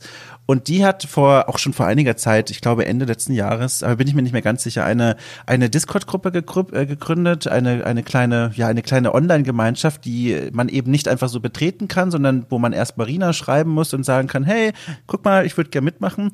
Und das Besondere an dieser Gruppe ist, also das ist ja erstmal nichts Ungewöhnliches, es gibt ja viele Gruppen, auch vor allem in der Spielebranche, die sich so organisieren auf Discord, diesem Kommunikationskanal. Ähm, das Besondere an der Gruppe ist aber, dass er tatsächlich gegründet wurde vor allem für Frauen und non-binäre Personen, um sich so ein bisschen, die aus der Branche kommen und die sich dann dort so ein bisschen austauschen können. Also so eine Mischung aus, im Grunde, man kann sich vorstellen wie so eine, wie so ein, wie so ein Versammlungsraum, wo eben einfach nicht jeder rein darf. Und aus gutem Grund, um eben da drin zum einen den Leuten zu versichern, guck mal hier, wenn ihr hier drinnen sprecht miteinander, dann habt ihr auch wirklich die Gewissheit, es bleibt unter euch. Ihr könnt euch hier mal wirklich auch auskotzen, wenn es sein muss, über die Branche. Ihr könnt aber mhm. auch über alles andere sprechen, was vor allem euch speziell als Frauen und non-binäre Menschen betrifft. Und was, was dann passiert ist, ist, also ich habe diesen Artikel geschrieben, weil ich das einfach sehr interessant fand und weil das bisher in meinem Umfeld nur in meiner Filterbubble aufgetaucht ist und ich das Gefühl hatte, das haben noch nicht so viele Leute gesehen, wie es eigentlich man sehen sollte. Und habe ich diesen Artikel geschrieben, auch mit, mit Marina ein Interview geführt darüber und ähm, habe dann diesen Artikel auf Facebook in einer Gruppe veröffentlicht. So, das ist, glaube ich, die größte deutschsprachige Gruppe, die sich so um die Spieleindustrie dreht, wo also auch viele Menschen drin sind, die in der Spielebranche selbst als Entwickler tätig sind. Und habe ich diesen Artikel veröffentlicht und innerhalb von Minuten gab es die ersten Kommentare von vor allem männlichen Gruppenmitgliedern, die geschrieben haben, äh, äh, quasi zusammenfassend, äh, das ist doch Blödsinn. Wofür braucht man denn das? Äh, Sehe ich nicht ein. So eine Gruppe sollte es auch für Männer geben und so weiter und so weiter. Es gab natürlich auch viele Leute, die gesagt haben, hey, total cool und wir melden uns bei Marina mal, da wollen wir mitmachen. Oder auch Männer, die gesagt haben, hey, cool, das kann nicht schaden so, das ist bestimmt super sinnvoll und, und äh, dann tatsächlich auch sehr positiv reagiert haben. Aber es gab eben auch, wie gesagt, die Leute, die gesagt haben, vor allem die Männer, die gesagt haben, das ist doch Quatsch. Und du warst eine, ich glaube sogar die einzige, wenn ich mich richtig erinnere, zu, zumindest zu dem Zeitpunkt, die in den Kommentaren sich tatsächlich so angeboten hat, so habe ich das gelesen, angeboten hat, mhm. die, die Diskussion zu eröffnen und mit diesen Männern, die darüber so ein bisschen empört waren, zu sagen, guck mal hier, ich kann dir gerne erklären, warum das notwendig ist. Und das fand ich so, das fand ich, das fand ich einfach so, also tatsächlich, das Wort ist nicht zu groß, beeindruckend, dass du quasi wohl wissend, dass das wahrscheinlich eine sehr anstrengende Diskussion werden wird, gesagt hast, hey, guck mal, ich, ich kann dir das erklären. Und dann habe ich mir gedacht, so Mensch, ich möchte diese Person kennenlernen und, und, und ich möchte mit ihr sprechen. Und deswegen wollte ich das unbedingt nochmal ansprechen. Und mich interessiert natürlich jetzt total deine Perspektive. Wenn du, du hast ja diesen Artikel gelesen und von dieser Gruppe äh, dann spätestens so erfahren. Und da würde mich jetzt natürlich super deine, deine Erfahrung oder deine Meinung dazu interessieren, wie, wie sinnvoll du das findest. Ist das, also, oder auch wie du, wie du dieses Feedback der Leute gelesen hast. Wie sind deine Gedanken dazu gewesen? Uh, viel ähm, ja, das ist tatsächlich. Wo fange ich an? Ja. Äh, genau, zum einen ähm, die Community, äh, die ist, ich weiß nicht, wie viele Leute da jetzt sind, drei, vierhundert Leute sind da, glaube ich, gerade drin. Das ist äh, im Grunde einfach nur ein Discord-Server, in dem äh, vorwiegend äh, Frauen, nicht-binäre Personen da sind aus der Games-Branche äh, mit dem Fokus äh, irgendwie über Mental Health äh, auch sprechen zu können. Das heißt es nicht, dass wir da nur darüber sprechen da drin. Das gibt alle möglichen Channel. Das ist eine Community, das heißt, man tauscht sich irgendwie gegenseitig aus. Ah, da, da, muss ich kurz fragen, du bist, also mhm. warst du schon vorher Mitglied der Gruppe oder bist du erst durch den Artikel dann drauf aufmerksam geworden? Nee, ich bin über deinen Artikel. Ah, das ist ja spannend, äh, da, das ist super spannend. Okay, okay, genau. das sollte ich nur kurz wissen, ja. Mhm. Ähm, genau, das ist jetzt auch nicht, also da passiert äh, nichts krasses hinter äh, äh, irgendwie im Verborgenen. Das ist äh, wie wahrscheinlich jede andere Community auch, äh, gibt es irgendwie äh, der Kern der Leute, der da irgendwie mega viel aktiv ist. Es gibt ein paar Leute, also so wie ich, ich bin da jetzt nicht so wirklich aktiv. Ich lese manchmal mit, mhm. mit rein ähm, und ja, tummel mich da so ein bisschen drin rum. Ähm, und man tauscht sich halt irgendwie aus. Und das Schöne ist, dass man halt weiß, äh, auch wie gesagt, wie bei jeder anderen Community auch, weiß man irgendwie, mit wem man es so zu tun hat. Mhm. Ähm, und weiß, bei welchen Themen, ähm, über mit welchen Themen man irgendwie mit Leuten drüber reden kann, die einen vielleicht auch verstehen. Ähm, genau, als ich den Post deswegen gesehen habe, dachte ich so, ah oh, krass, in der Facebook-Gruppe, äh, cool. äh, und dann habe ich in die Kommentare reingeschaut, dachte so, mm, okay, schade. Äh, Chance vertan irgendwie. Äh, es ist wirklich schade, dass irgendwie, ähm, also äh, in, in, in dieser Gruppe da irgendwie solche Kommentare mhm. äh, immer noch gang und gäbe sind, würde ich jetzt sagen. Also das war jetzt nicht irgendwie der, der erste Beitrag, der äh, bei dem irgendwie mhm. äh, Scheiß drunter stand. Ähm, und eigentlich bin ich da auch nicht so äh, der Typ, der sich dann damit einmischt. Also das mache ich auch äh, ungern, auch einfach weil dieses Klima in Facebook-Kommentaren immer Kacke ist. Mhm. Ich weiß nicht genau warum, woran das liegt, aber man kann sich einfach, man kann einfach nicht diskutieren auf Facebook in Kommentaren. Und trotzdem machen es alle. Und ähm, ja, und deswegen habe ich gedacht, okay, ich nehme ich nehm jetzt mein, äh, all meinen Mut zusammen und scheim da jetzt rein, ja. ohne jetzt aber irgendwie dagegen zu feuern, weil wenn ich jetzt dagegen feuer, auch wenn es vielleicht der erste, mein erster Impuls ist, dann äh, feuere ich gegen eine Wand und dann wird sich da auch nichts bewegen. Ja. Ähm, und deswegen dachte ich, okay, vielleicht, also der, ich habe auf einen Kommentar geantwortet, der meinte, ja, ich kann das nicht verstehen, warum, bla bla bla. Und da dachte ich so, hey, ähm, falls du Bock hast, können wir uns gerne unterhalten und dann kann ich dir erklären, ähm, warum Leute bei sowas beitreten. Kam dieses ähm, Gespräch zustande? Nee. ich habe es auch, ich hab's auch nicht erwartet. ja, ja, okay, na gut. Ähm, also ich glaube, das war auch so äh, mein Anstoß. Also ich hatte schon öfter so schwierige Gespräche, äh, jetzt nicht im Internet, aber halt äh, mhm. face to face, wo äh, einfach grundlegende Ideen irgendwie gegeneinander laufen, von denen ich auch irgendwie persönlich betroffen bin und wo es mir dann auch schwerfällt. Also ich weiß nicht, ob du das kennst, wenn man in so einem Gespräch drin ist und plötzlich merkt, oh shit, da geht es jetzt irgendwie um was, was mir sehr wichtig ist und das Herz fängt an zu rasen und man, Ja, muss, ja. man muss jetzt aufpassen. Du hast das Gefühl, du sitzt wie in so einer, in so einem, bei so einem Freizeitpark, in so einem Wagen, so bei der Achterbahn und fährst langsam diesen Berg hoch. Äh, Ja. Und du weißt schon, du bist noch nicht an dem Punkt, aber du weißt, was gleich passieren wird. Du wirst gleich oben sein und dann wird das sehr schnell nach unten gehen und du wirst mitgerissen und, und, und du siehst das aber schon. Ja, ja, diesen Moment kenne ich. Kannst du, kannst du denn verraten, was, was das war für ein, also worum es bei diesen Gesprächen geht, die du da meinst? Also auch so Themen, die sich drehen um, um, um, um Frau sein, zum Beispiel in der Spielebranche oder, oder was ganz anderes? Äh, es ging um die äh, um LGBT-Themen im Grunde. Mhm. verstehe. Also da bin ich auf einen äh, Menschen äh, gestoßen. Das war auf irgendeiner Party und ich habe gesehen, dass ich, dass da irgendjemand diskutiert und ich bin da irgendwie mit reingegangen äh, und ich habe gemerkt, dass äh, mein Gegenüber sehr transphob war und ich habe versucht, da irgendwie äh, dagegen zu halten und es ist da ist einfach schwierig, da nicht sofort mit der Judgment-Keule anzukommen und zu sagen, okay, du bist ein Arschloch, fertig. Äh, und äh, auf der anderen Seite weiß ich aber auch, man kann nicht einfach so Menschen verändern und da irgendwie den Diskurs so aufzumachen, dass, dass auf der einen Seite Menschen nicht verletzt werden und auf der anderen Seite aber auch was rumkommt. Ähm, das bin ich noch selber so ein bisschen am Lernen. Und das kann ich auch, also ich, ich mache das auch nicht irgendwie jeden Tag. Das kostet äh, sehr viel Energie und wenn ich die Energie habe, dann äh, mache ich das sehr gern, weil ich auch äh, davon überzeugt bin, dass es nichts bringt, irgendwie sich zu verstecken. Ähm, aber es gibt auch schon genügend, äh, äh, es gab auch schon genügend Momente, wo ich dann gesagt habe, boah, nee, ich duck mich jetzt lieber weg und habe da keinen Bock auf eine Konfrontation. Aber an dem Tag, wo ich den Beitrag da gelesen habe, dachte ich so, komm, warum nicht? Du- ich probier's mal. Du meinst in der Facebook-Gruppe von meinem Ja, Artikel. genau. Ja, genau. Ja, das ist auch so ein Ding. Also ich meinte, also die Gruppe, ne, wenn man sich da länger mal aufge, aufgehalten hat, dann, dann äh, wird man mit dem Kopf nicken und sofort verstehen, was du meinst, wenn du sagst, da ist immer mal wieder schwierig. Aber das ist ja tatsächlich, und da sind wir uns ja beide auch einig, jetzt gar nicht mal so ein Ding, dass ich jetzt sage, okay, diese Facebook-Gruppe ist der einzige Ort, wo, wo es diese Leute gibt. So, du hast ja auch gerade selber erzählt, ne, auf der Party und ich kenne das auch. Das, es war quasi nur so dieser Moment, wo es mal wieder sichtbar wurde. Und das war halt in diesem Fall diese eine Facebook-Gruppe. Aber was ich halt, ich kenne das halt auch sehr gut, auch was du da beschreibst, von einem etwas anderen Thema. Ähm, äh, zum Beispiel, ich habe vor ein paar Jahren habe ich einen Artikel geschrieben äh, mit der Überschrift Brauchen Videospiele Triggerwarnung und der ging heraus, also Triggerwarnung ist ja im Grunde ganz einfach so eine Art Inhaltswarnung, wo quasi gesagt wird, hey, guck mal, äh, in diesem Film meinetwegen oder in einem Spiel dann äh, g- sieht man mal, wie sich jemand umbringt. So nur mal so als Info, falls du damit ein Problem hast, dieses Spiel ist wahrscheinlich nicht für dich. So, das ist die Idee von Triggerwarnung. Und ähm, ich habe einen Artikel geschrieben, nachdem eine Freundin von mir damals Life is Strange gespielt hat. Das kennst du ja wahrscheinlich.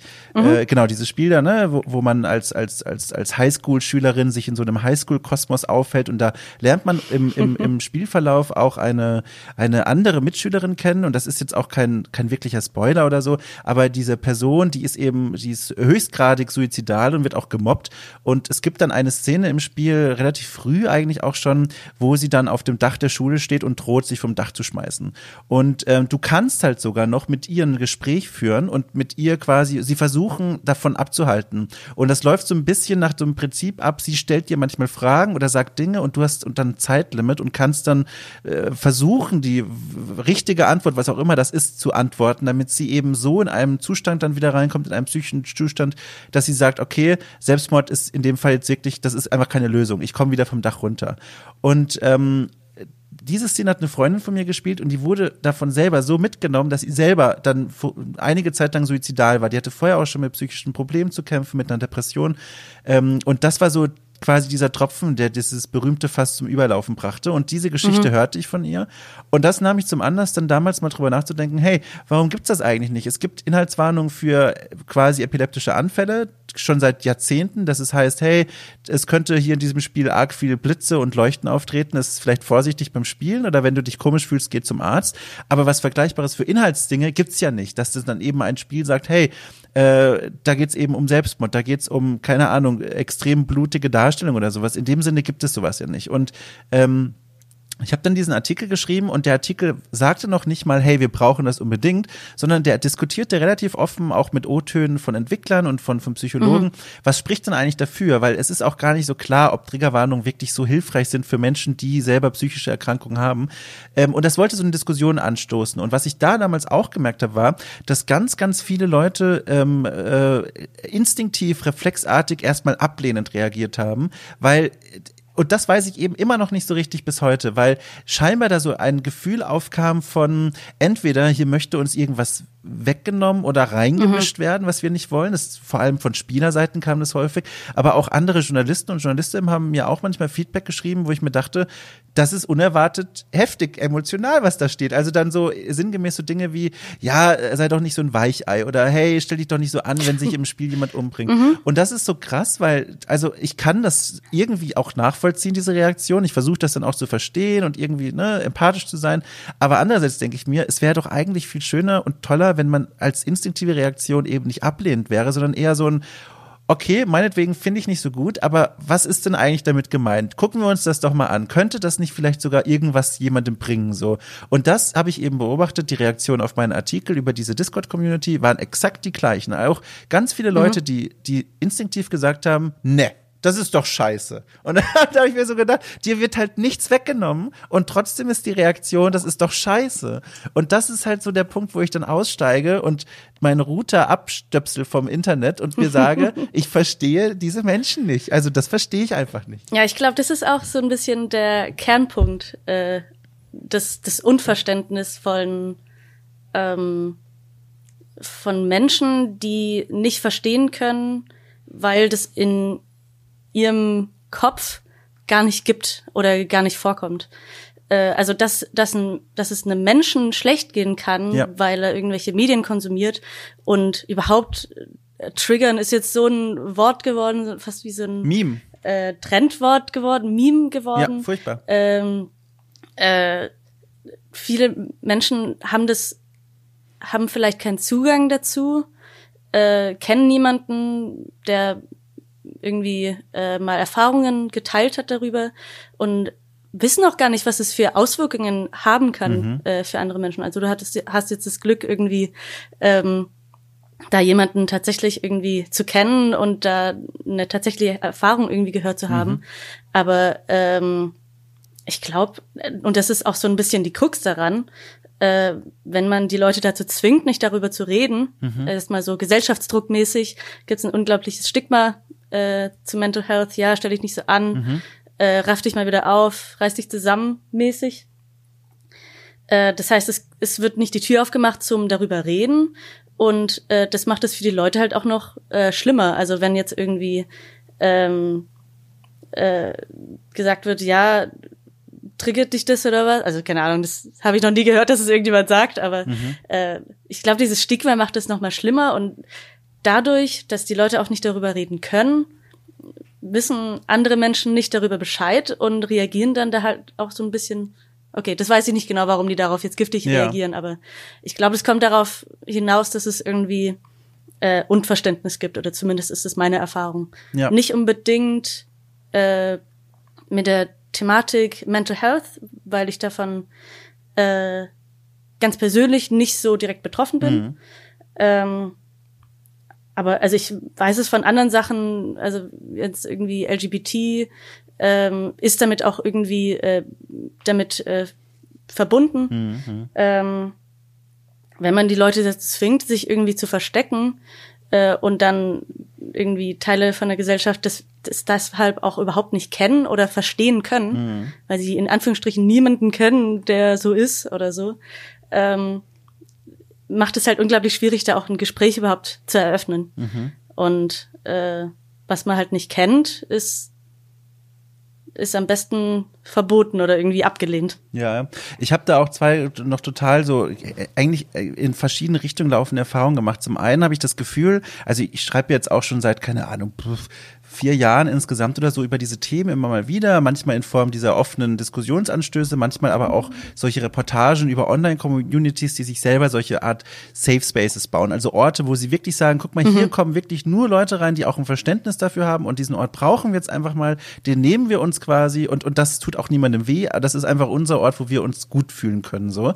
Ähm, und da habe ich zwei verschiedene Entwicklungen gesehen. Zum einen habe ich das Gefühl, dass tatsächlich, also aber das ist natürlich höchst subjektiv und nur mein kleiner Mini-Eindruck, aber in meiner, in meinem Umfeld, also auch dort, wo ich meine Artikel dann veröffentliche, ähm, dass dort die, die Akzeptanz von diesen Themen eher zunimmt, dass mehr Leute wirklich sehen, okay, es scheint eine Notwendigkeit für diese, in diesem Fall jetzt, ähm, Räume zu geben, wo sich vielleicht Gruppen organisieren können, wie auch immer, ob es jetzt Frauen aus der Spielebranche sind oder, keine Ahnung, Menschen, die depressiv sind oder suizidal sind, die einen eigenen Ort für sich wollen.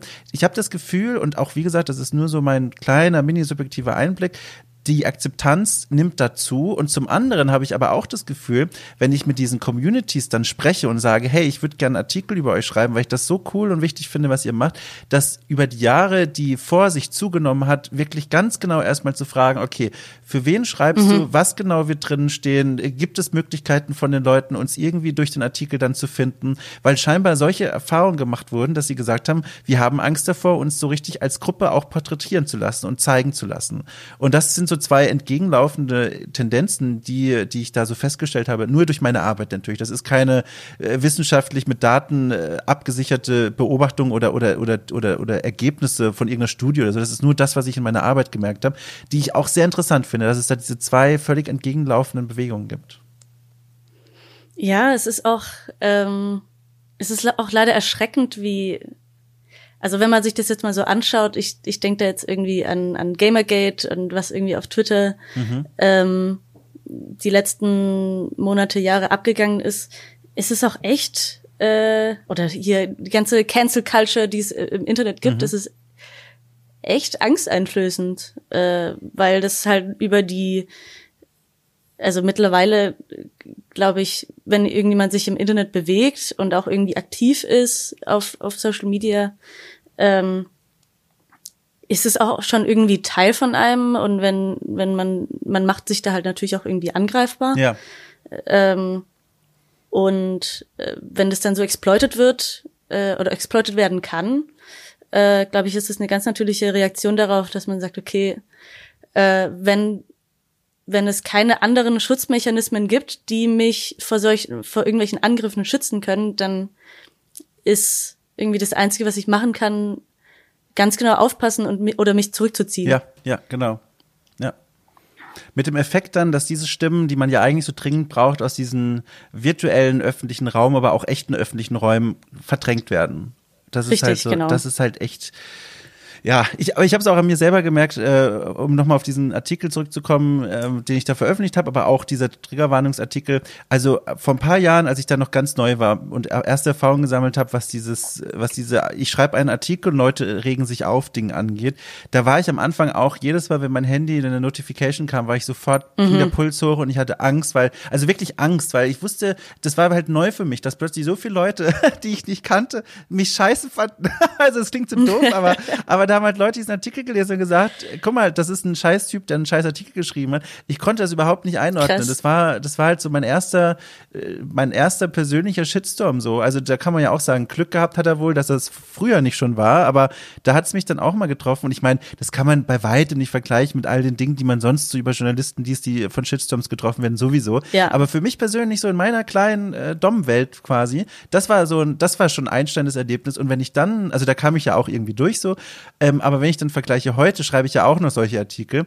Und wenn du da dann Feedback bekommst, da hat sich bei mir zum Glück mittlerweile so eine so ein Filter dazwischen geschaltet, der dann sagt, okay, mhm. guck mal, ordne das mal ganz genau ein. Ist das wirklich Feedback, auf das du jetzt wirklich äh, Hals und Niere und Herz geben solltest? Oder oder ist das eher so eine Ecke von, die kannst du eh nicht erreichen oder die sind einfach wütend, um dich wütend zu machen? Und das ist so, das war, das, da, damit bin ich froh mit dieser Entwicklung, aber genau wie du richtig sagst, es hätte ja auch passieren können, dass ich jetzt gesagt hätte, oh, okay, gut, ich schreibe einfach nie wieder über sowas. Und das passiert vielen Leuten und völlig verständlich, diese Reaktion, aber ist eben eigentlich der schlimmste Effekt, weil dann genau diese Stimmen, wie wir schon gesagt haben, rausverdrängt werden aus dem Raum, wo sie eigentlich so dringend gebraucht werden. Richtig, genau. Und ich finde es auch echt, äh, ähm, echt nicht so einfach, äh, da im also ich glaube, ob das jetzt das Social Media ist äh, oder nicht, äh, ganz intuitiv ähm, verhalte ich mich zumindest so, dass ich schon irgendwie äh, mich ausbreite und mich äh, und gerne irgendwie äh, auch von meinen Erfahrungen erzähle und, und äh, vielen Communities irgendwie versuche, was beizutragen.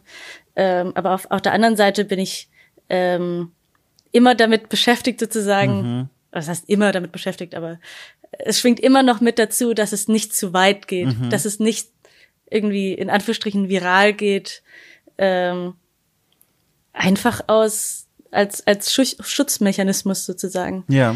Ähm, als als Comfort Zone, dass man es ist einfach scary so zu sehen, was so abgeht. Und ich glaube, man kann das man kann da auf jeden Fall irgendwie lernen, damit umzugehen. Und ich glaube, das muss man auch, sonst hält man das irgendwie nicht lange durch, irgendwie im, im, im Mittelpunkt zu stehen, vor allem wenn es irgendwie nicht so positiv aus äh, ist, aber mhm, es ist auf jeden Fall was, was, glaube ich, auch bei ganz vielen anderen Leuten auch mitschwingt, ähm, eben nicht zu laut zu reden, ja, sozusagen. Ja, ja. Äh, könntest du dir dann vorstellen, zu allen der Themen, meinetwegen nimm dieses Gespräch auf der Party da, äh, von dem du erzählt mhm. hast, könntest du dir vorstellen, dazu ein Spiel zu machen? Weil es gibt ja, es gibt ja einige, vor allem auch Entwicklerinnen, die viele Erfahrungen, äh, die in dieser Richtung laufen, also die, die irgendwie, keine Ahnung, wo sie sexuell bedrängt worden sind oder wo sie irgendwie diskriminiert wurden oder wo sie in eine Außenseiterrolle gedrängt wurden, die sie nicht als angenehm empfanden, dass sie darüber Spiele gemacht haben. Darüber gibt's ja, da gibt's ja einige Spiele, die vielleicht gar nicht so mhm. bekannt sind, aber das gibt's so, quasi auch als Kunstform, ähm, sowas zu verarbeiten, aber auch gleichzeitig zu thematisieren und mal Leuten zu sagen, guck mal, so ist das, sowas passiert da draußen und sowas kriegt ihr vielleicht gar nicht mit. Und könntest du dir denn vorstellen, sowas selber auch zu machen? Oder ist dann genau dieser völlig nachvollziehbare, finde ich, Punkt bei dir so eine Art Selbstregulierung, dass du sagst, okay, das wäre dann so ein Schritt, das läuft Gefahr, zu viel Fokus auf mich zu denken. Deswegen schränke ich mich da in meiner eigenen Arbeit auch irgendwie ein Stück weit ein. Ähm, also das Bedürfnis habe ich auf jeden Fall, das irgendwie äh, zum Ausdruck zu bringen, vor allem am liebsten in dem Game. Mhm. Ähm, ich habe auch immer mal wieder irgendwie an Ideen gefeilt. Ähm, Spannend. Und äh, bin auch schon irgendwie mit äh, guten Freunden im Gespräch, irgendwie mal was äh, mal was äh, zu machen, was quasi nicht nur irgendwie Spielspaß mhm. äh, bedeutet. Ähm, aber da also wir hatten auch schon mal ein äh, Konzept angefangen, das war aber eher ein bisschen lighthearted äh, Konzept für ein, für ein queeres mhm. äh, Spiel. Ich pitch das einfach mal. Äh, und zwar ein, ein Dating-Simulator, wo man aber den Hund spielt in einem Park und man muss quasi versuchen, irgendwie äh, seine die Hundehalterin äh, oh. eine andere Hundehalterin sozusagen zusammenzubringen, indem man sich irgendwie gut mit dem anderen Hund oh mein beschäftigt. Gott, das ist ja so fantastisch. Ich, ja, ich möchte das aber das ist halt auch so ein, ja, okay. Vielleicht in Zeiten von Corona haben wir jetzt auch wieder ein bisschen mehr Zeit, äh, um daran zu fallen. Oh mein Gott. Aber normalerweise, also habe ich da mega Bock drauf. Äh, aber meistens hänge ich mich lieber, klinke ich mich irgendwo mit ein bei einer Idee, ähm, als dass ich äh, quasi die federführende Person bin. Ich fühle mich da in der Rolle vom äh, Zuarbeiten äh, viel wohler. Mhm, mhm, wenn, wenn, wenn ich irgendjemanden hab, wo ich spüre, dass da eine klare Vision herrscht. Auch aus, Bei mir fällt das. Ja, auch aus Schutzgründen oder, ähm, oder, oder. Das weiß ich. Ich würde sagen, nee. Ja. In dem Fall nicht. Ja. Einfach nur, weil ich oder effektiver arbeiten kann äh, an einem Projekt, äh, wenn jemand anderes die Aufgabe übernimmt, irgendwie mm. die Fäden äh, zusammenzuweben. Verstehe. Verstehe. Also das Hundspiel ist gekauft. Also das, da bin ich unheimlich scharf drauf. Also wirklich, das möchte ich gerne spielen. Das stelle ich mir schon wieder so süß vor. Das ist schon wieder was. Ach Gott, das ist so was. Da bin ich jetzt schon immer so so unterbewusst enttäuscht, wenn das jetzt äh, einfach nicht erscheint, auch wenn es nicht ein Prototyp war. Gibt es eine Chance, dass das doch irgendwie verwirklicht jetzt wird äh, tatsächlich? Oder oder meinst du, es bleibt in der Schublade? Also das wird erstmal, äh, werden wir das wahrscheinlich in der Schublade ja. so ein bisschen nebenher äh, dran entwickeln. Ähm, vielleicht wird's mal, gibt's mal irgendwie die Möglichkeit, auf einem Game Jam da einen äh, richtigen Prototypen äh, draus zu machen. Ich kann es halt auf jeden Fall nicht alleine machen, weil ich nicht gut schreiben kann. Aber wenn du da Bock hast, irgendwie Dialoge mitzuschreiben, dann bist du natürlich herzlich eingeladen. Für die Hunde meinst du? also die, die Idee ist, dass die äh, Hundehalterinnen äh, miteinander reden und man kann als Hund quasi da unterbrechen. Also wenn man jetzt zum Beispiel nicht mag, mit wem äh, die Halterin gerade anbandelt, dann kannst du quasi wegrennen und irgendeinen Unfug machen, um die aus dem äh, Gespräch da rauszuziehen. Oder oder bellen oder sich irgendwie schlecht benehmen oder jemanden anpinkeln oder so. Das ist jetzt das ist alles noch nicht so ausgefeilt, aber die Idee ist, dass man das Gespräch quasi nur indirekt äh, beeinflussen kann. Ach, das ist ja süß. Also was ich dir, also erstmal vielen Dank für die Frage und Einladung. Da, da, da geht direkt der Puls nochmal höher. Das ist ja fantastisch. Aber also was ich dir auf jeden Fall jetzt schon sagen kann, ist, ich würde mir glaube ich nicht zutrauen, irgendwas aus Perspektive der Hundehalterin zu schreiben. Aber was ich dir anbieten kann, ist ähm, tatsächlich, ich glaube, den inneren Monolog des Hundes, wenn der Mensch spricht quasi, das könnte ich dir anbieten, denn ich ich lebe mit diesen zwei fantastischen Katern zusammen. Das heißt, die Rasse ist eine andere, die Sprachen sind ein bisschen unterschiedlich, aber ich glaube, ich habe mittlerweile ein Gefühl entwickelt für den inneren Monolog von Haustieren. Das heißt, sprichst das, du den auch manchmal so? Oh, ich spreche so viel mit denen. Ich spreche so viel mit denen. Wenn ich, ich war, ich, wenn ich nach Hause komme äh, und dann wird erstmal begrüßt und dann wird erstmal nach dem Tag gefragt und manchmal bilde ich mir auch ein, längere Antworten zu hören und vielleicht tut mir auch einfach das Homeoffice nicht gut. aber das ist was, da habe ich eine Kompetenz, da kann ich dir auch gerne mal Probemonologe zu, zuschicken. Äh, ich glaube, das kann ich. Also wenn da tatsächlich ein Interesse besteht von euch, ich bin, ich bin da. Ich bin sehr gerne der, der Hundemonologschreiber. Sehr gerne. Ja, cool. Dann, dann werden wir das auf jeden Fall im Konzept berücksichtigen. Ach, wie schön. Ich würde sagen, äh, ich, ich bedanke mich an dieser Stelle für dieses Gespräch. Das hat, das war sehr interessant. Das war, ich habe so viel gelernt und auch, äh, wir haben uns auch gegenseitig, finde ich, schöne, schöne Hoffnung für die Zukunft gemacht. Ich habe dir jetzt für die Zukunft zwei Spiele mitgegeben, die du spielen musst unbedingt. Blackwood Crossing und äh, Self-Care. Und du hast ja. mir in Aussicht gestellt, dass ich doch noch irgendwie meinen Schritt in die Spieleentwicklungsbranche reinpacke, als Hundemonologschreiber, Autor. Ach, fantastisch. Ja, ich kann dir empfehlen, wirklich einfach mal auf dem Game Jam mitzumachen. Ja. Äh, da können nämlich nicht nur Leute mitmachen, die irgendwie schon, ja. schon mal Games entwickelt haben, sondern, also noch kurze Anekdote, die, den ersten Game Jam, äh, den ich mitgemacht habe, äh, da konnte ich noch nichts. Es gab Leute im Team, die äh, nicht viel zocken. Ja. Ein, einer hat wirklich nur, äh, er war ähm, Schriftsteller. Und dann haben wir das halt irgendwie so hingebastelt, dass jeder was dazu beitragen kann. Und das war super cool und hat mir auch so ein bisschen gezeigt, dass Games nicht nur eben für diese In-Group ist, sondern da irgendwie jeder mitarbeiten sollte. Ach, fantastisch, ey. Ja, vielen Dank für diesen Einblick nochmal. Ich gehe hier raus aus diesem Gespräch mit so einem Gefühl, oh, ich muss mich überall anmelden, ey. Ich, ich ja. richtig, richtig beschwingt bin ich jetzt. Ja, fantastisch. Okay. Äh, ich würde vorschlagen, wir hören uns einmal spätestens dann nochmal, wenn, wenn die Sache mit dem Hund entweder Realität ist oder wenn du ein Spiel entwickelt hast über die Themen, die wir angesprochen haben, weil ich finde, das ist so spannend. Da gibt's dann wieder viel zu besprechen. Ich finde, das, das, das würde ich mir wünschen. Ja, auf jeden Fall. Ich melde mich, sobald Release-Datum steht. Fantastisch. Gut, dann äh, äh, bis bald. Pass gut auf dich auf. Immer gut äh, Hände waschen und äh, vielleicht hören wir uns ja bald Mach wieder. Ich. Ja, alles klar. Vielen, vielen Dank. Gerne. Tschüss. Ciao. Und das war's. Das war mein Gespräch mit Vivienne, was mir unheimlich viel Spaß gemacht hat. Und ich hoffe natürlich, dass ihr da draußen auch viel Spaß hattet beim Anhören. Schreibt mir, wie gesagt, gerne Feedback an mail at domshot.net, was ihr über diese Folge denkt, Vorschläge für Gäste in der nächsten Folge oder in den nächsten Folgen. Denn wenn alles klappt, wird dieser Podcast hier so schnell nicht mehr verschwinden. Ich verschwinde jetzt allerdings schon und äh, sage euch Tschüss, bis bald wieder und danke fürs Reinhören.